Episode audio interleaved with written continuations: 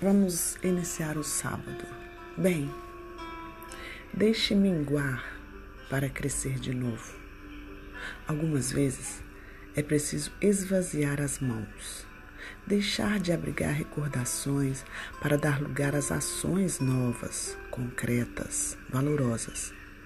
Dificilmente quem acumula sobras, seja de objetos ou de sentimentos, percebe o quanto está preso, amarrado dependente e aprisionado por seu legado. Querer agarrar com unhas e dentes tudo o que já passou pode não ser uma boa ideia. Iniciativas precisam de pessoas disponíveis, sem o peso do mundo nas costas.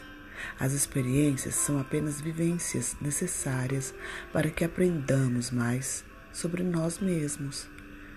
O auto-perdão é importante e o mais desafiador a ser feito, porque ele cobra de nós uma postura humildemente humana.